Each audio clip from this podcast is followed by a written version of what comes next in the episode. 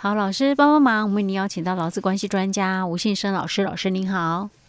教会你好，听众朋友大家好。老师，我们今天继续来谈这个灾保法施行细则。嗯好，我们上一集讲到那个再保法施行细则第七条里面有谈到有关于这个无一定雇主跟自营作业者，因为这两种身份才可以在职业工会投保嘛，对不对？嗯，对。那以往比较模糊，嗯，呃，不过这一次的再保法施行细则里面，它真的把它的定义讲得很清楚。哎，对。所以如果你本身是在职业工会投保的劳工朋友，好，拜托你一定要去仔细的去看看，你到底符不符合他的规定的资格。嗯，好，不然万一到时候你要是面临到那个需要申请一些给付的时候，有可能他会审查从严，会先看你到底资格不符不符合。哎，对，万一被剔除的话，那等于是你这些年的健保，不不，这些年的费用都白缴了。嗯，没错。哦，然后还领不到给付，嗯、对不对？嗯嗯哼，OK，好。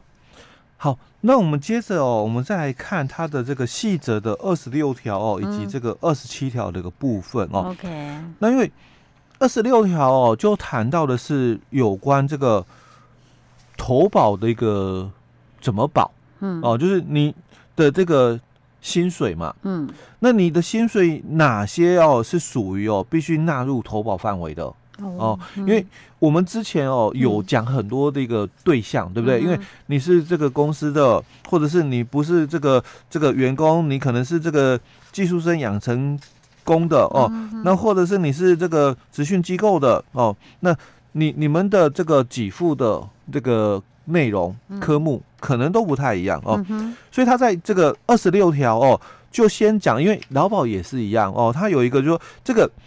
月薪资总额哦，你就按照你的这个月薪资总额来投保嘛哦。那这个月薪资总额怎么定义哦？所以它这里就列了哦，就是不同人嗯哦，那你的这个月薪资哦指的是什么？因为它这样子哦也比较容易清楚了解了。不然的话，以前我们劳保有没有？他只有讲说这个月薪资总额就是依照劳基法二条三款所讲的工资的定义嗯啊。那到底哦，因为在劳基法哦，我们又对这个是不是？工资。属于工资性质的奖金有没有？是。我们又模糊哦，那所以它 模糊再模糊，本来已经很模糊了，他还要转个几次？对，OK，哦，所以他这里哦，他就很清楚去交代了哦，这个月薪资总额哦，那你就看你的身份吧哦。假如第一个哦，他说你是这个受雇的老公哦，那你就依照劳基法二条三款所讲的这个工资哦去。去投保。那如果不是用劳基法的人，嗯、哦，因为有些哦，嗯、哦，他不适用劳基法，但是他可能是雇佣关系，嗯、哦，那他就提到了，嗯、那如果你不是用劳基法的，哦，嗯、那你们从事劳动而获得的报酬，嗯，那那就是以这个去投保。OK，哦，他讲的蛮完整哦。在第二个，他就提到了第二款，他说。假如你是技术生、嗯，养成工、见习生或其他跟技术生性质相类似的人哦，以及这个建教生，那就依照嘛生活津贴。哦，是，哎，因为很多的这个建教生或者这个技术生哦。他领的是生活津贴，对，他不叫工资，他叫生活津贴，欸、因为他是建教生。那所以这个该怎么保？哦、哦，那干脆就直接哦，把你们这个生活津贴哦，就把它认定进来了。是哦，那如果有含到工资性质的，嗯、那当然也要再算进来了。再加进来。对，，OK 好。好，那第三个哦，就是你是在职训的这个机构受训的、嗯、哦，你的训练所得的津贴或给予、嗯、哦，通通算了。哦哦，所以是职业训练机构受训者也可以哦。哎，对，也可以保这个职灾哦。哎，对。OK，嗯。好，那第四种，嗯，哦，就是实际从事劳动的雇主哦。那你从事这个劳动的这个部分，嗯，那所领到的哦报酬，或者是你的经营事业的一个所得，就是你的投保的一个内容，是因为。有些雇主，嗯，他在公司，他有月薪，嗯嗯，那他也有哦，嗯，公司的这个经营的一个分配，嗯哼，哦，盈哦。盈余分配嘛，是。哦，股利所得嘛，哦，所以在这里常常又有一个模糊点，因为健保的这个雇主的投保，他不是用老板的薪水啊，不然是他是用鼓励分配，他是用。营利所得去投保的，是，那就会两种不一样的结果，因为每个月的薪水，有些老板哦不领薪，嗯，那有些老板虽然有领薪，但也领的比较少，嗯。哦，那主要都是在领盈余分配，是。哦，所以我们的健保的雇主的投保，它是用这个公司的盈利所得。哎，老师，我们知道说像健保一般，它的投保薪资的那个天花板比那个。劳工保险那个要高嘛，欸、对不对？我们劳保是只有到四五八零。啊，那雇主嘞？雇主这一块嘞？雇主有他有天花板吗？也有也有，哦、一样。不然没有天花板，那保费不知道要缴多少。有些人可能他那个盈盈盈利所得很高啊，对，对不对？所以他的健保因为最高就是十八万二，嗯，哦，所以他就保到十八万二，已经是最高了。哦、对，哦、是 OK 好。哦，那再来。第五个哦，就是自营作业者，哦，所以自营作业者哦，因为你是自己做嘛，没有请人哦，是，所以你所获取的这个报酬就是你的投保的一个几句哦。嗯，好，那第六种哦，你可能是参加海员总工会或者是船长工会的这个会员或者外籍的这个船员哦，嗯，那你们也有你们的这个报酬，嗯，哦，那。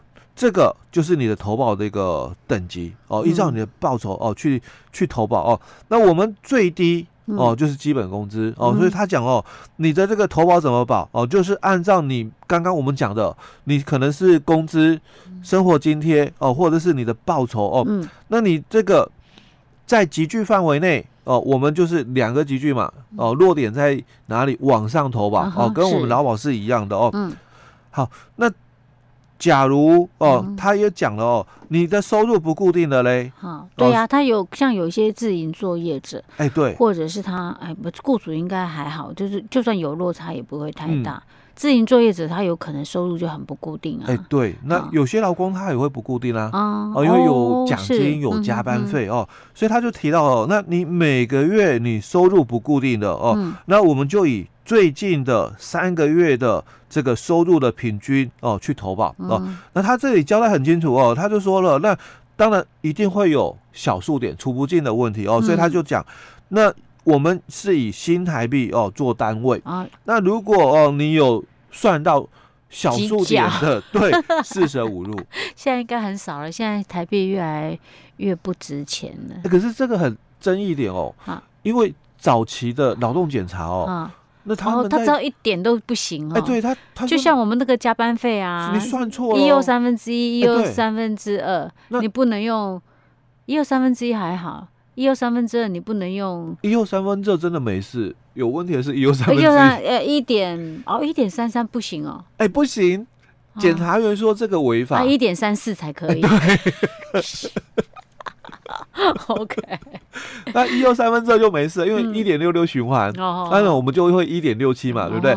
所以早期的劳动检查，常常哦，如果就差那个一块钱，也更早期的时候都没事。就最麻烦是在当时一百零五年，嗯，劳检元年，那时候劳动检查非常频繁的时候，很多公司被罚了，嗯，哦，就因为那个小数点四舍五入哦，OK，那就被罚。所以我太小看那个脚了，我所以脚就是一脚两脚 三角。我想到现在那个地面上如果掉了一块钱，可能还没有人想去捡呢。一块钱能买什么？现在十块钱都不见得会有人捡了，五十块可能还考虑一下。可是，在劳基法的法规哦，这样就两万块的处罚了。OK，我们不希望被罚。虽然你可能去申诉，搞不好有机会可以免罚啦，但是总是麻烦，对不对？而且就被记上一笔，被被罚款总是好像不好记录。OK，好。好，那我们接着哦，我们再看就是这个二十七条的一个部分哦。嗯、那二十七条也有提到了哦，就是假如因为我们是讲职灾嘛，嗯、对不对？所以你有可能你受了伤，嗯，有住院哦。嗯、那或者是哦，他有可能是没有住院的，嗯、但是没办法工作是哦。那不管了哦，你是有住院还是没住院哦，只要是你是职灾没办法工作这个期间哦，他也规定了。不能够调整投保薪资。哦，你不能说，因为他现在公司可能没有工作，就公司没有再给付什么薪水了，你就把它降下来，不可以？因避免哦，早期有发生过哦，啊、就申请劳保给付，嗯，哦，那我们可能例行性调整哦，嗯、公司哦例行性调整，嗯、那所以他这个人能不能调整？